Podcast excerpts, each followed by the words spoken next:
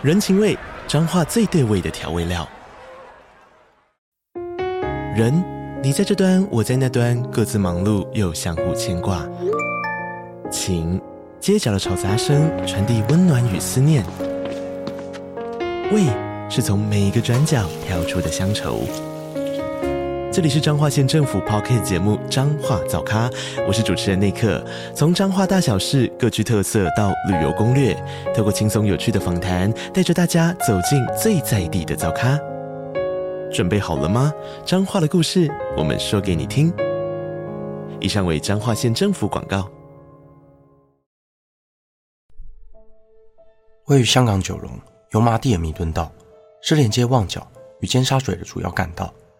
这是一带大楼林立、人口密集的商业区，而在这个交通繁忙、人来人往的水泥丛林中，过去曾有着一栋盛传着灵异传闻的大楼伫立在此，其背后又有着什么样的故事？大家好，我是希尔，欢迎收看本集的都市传说。今天这一集，就让我为大家介绍香港嘉利大厦。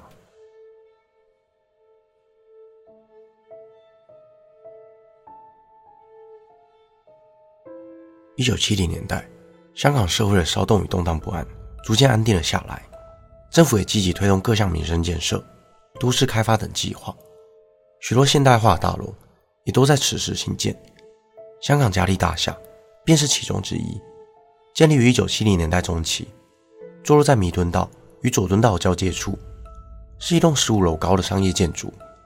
握有主要产权的是华润集团，在嘉利大厦完工后，便将各个楼层作为办公室分租给多家业者，一至三楼为中艺百货，其他楼层则为其他公司的办公场所。其中十一至十三楼则是宝丽金唱片公司的录音室以及资料室，十四至十五楼则为周生生珠宝的办公室。九零年代是宝丽金唱片公司最为活跃的年代，也是当时香港最大的唱片公司，并培养出了许多知名的国际歌手。如张学友、黎明、谭咏麟、草蜢乐队、邓丽君、陈慧娴等知名艺人。当时常有歌手进出此楼，也传出了一些灵异事件。谭咏麟曾在录音室录制新专辑的中途，到电梯旁的洗手间上厕所。那时已经是深夜了，除了他与经纪人还有几名制作人以外，大楼早已人去楼空。但电梯却莫名的打开，里头一个人也没有。谭咏麟感到有些诡异，便说了句：“我还没有要走。”说完后，电梯又突然关闭。另一名歌手黎瑞恩也在嘉利大厦电梯碰上了灵异之事。有一晚，他搭乘电梯要到十一楼的唱片公司，他按下十一楼的按钮，随着电梯不断往上，但经过十一楼时，电梯却没有停下来，而是继续升到十二楼。虽然十一至十三楼。都是宝丽金唱片公司所有，但主要的办公室以及录音室都是在十一楼，十二、十三楼是作为母带资料存放的资料室，平时几乎是没有人楼层，因此不太可能会有人在十二楼按下电梯的按钮。当电梯在十二楼缓缓打开门时，迪伦看见眼前只有一道白墙，但整个氛围却让他感到十分诡异。他不敢踏出电梯半步，只是不停地按下关门，最终。才平安无事回到十一楼。而在众多艺人的撞鬼经验中，最为人津津乐道的，便是歌手陈慧娴在嘉利大厦遇到的诡异经历。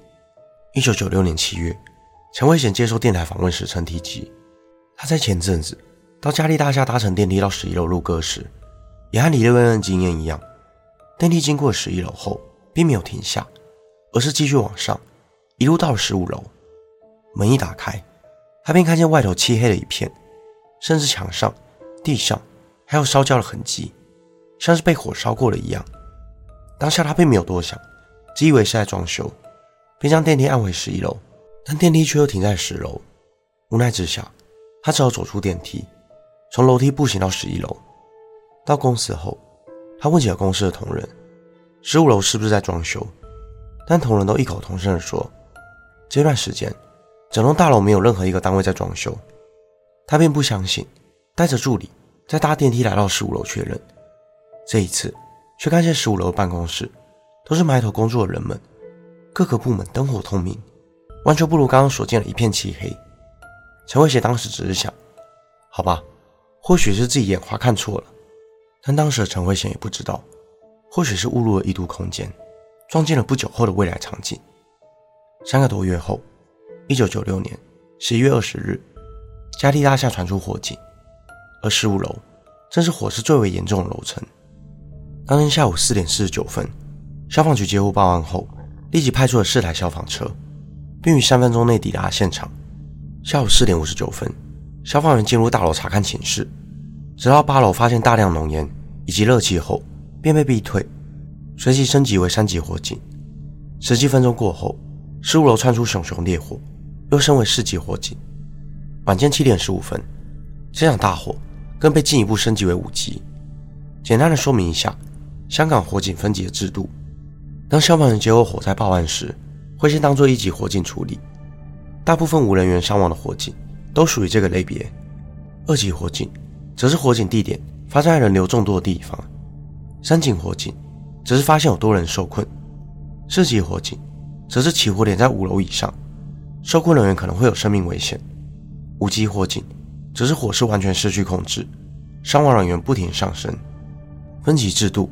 是为了让消防人员作为调配人力以及车辆装备的准则，而嘉利大厦这场大火，在短短两个小时之内，就从一级火警升级为灾难性的五级火警。浓烟就像一道黑柱，直直冲向天空。十四、十五楼又不断冒出火舌，增加了救援的难度。窗边满是挥舞毛巾求救的人们，甚至有人为了逃命，直接从窗边跳向云梯。还有人耐不住高温，从高楼一跃而下。坠落在二楼屋檐，奄奄一息。由于被困人员多半在十三楼以上的高楼层，起初出动消防车，云梯的高度根本不够抢救。后来更是出动军用直升机，而直升机的机翼刮起了大风，让黑烟笼罩着整个火场。且评论道附近全是高楼大厦，这也增加了直升机救援的困难度。而火势不断蔓延，在火光之中，原本站在窗边。挥舞毛巾等待救援的人，竟已经变成了一动不动的焦尸。这个画面被转播以后，令当时在电视机前观看新闻的人们感到触目惊心。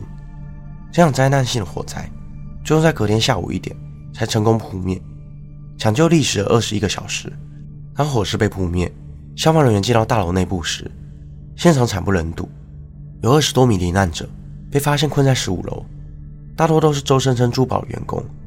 遗体蜷缩，彼此堆叠在一起，且已经被烈火烧得焦黑，残缺不全。灾后辨识小组必须透过牙齿、骨骸来进行身份的辨识。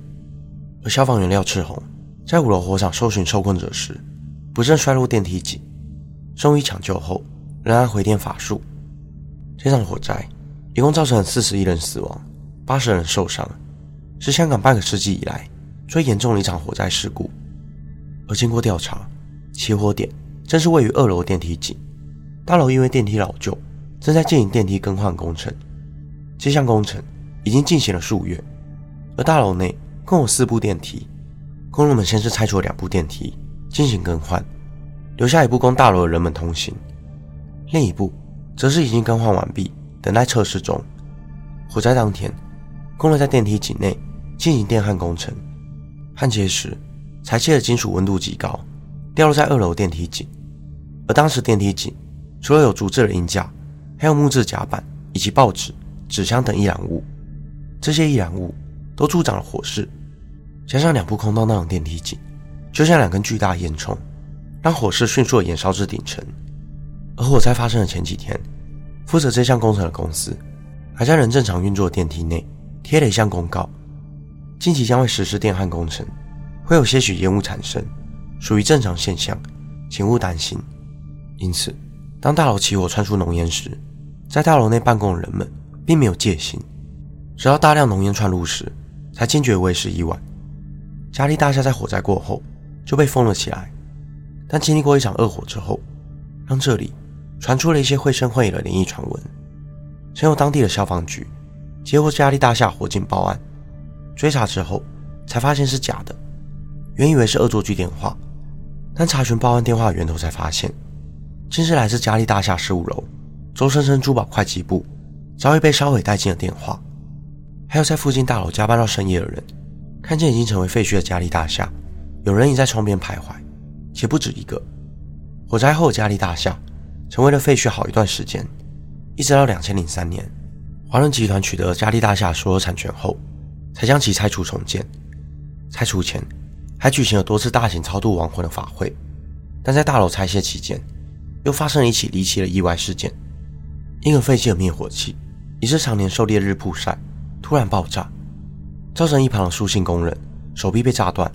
后来，终于在两千零七年将新建的大楼完工。佐敦会是一栋银座式的商场大楼，新建的大楼早已焕然一新。但在日本回转寿司业者寿司郎建筑主动会后，在门口广告墙上播放火焰炙烧鲑鱼的广告，又不禁让人回忆起了这场多年前的恶火。本期的内容就到这里，谢谢你看到最后。如果想看更多都市传说系列的影片，欢迎订阅我的 YouTube 频道。如果想要听的，也可以到各大 Podcast 平台上关注我。我是希尔，我们下次见。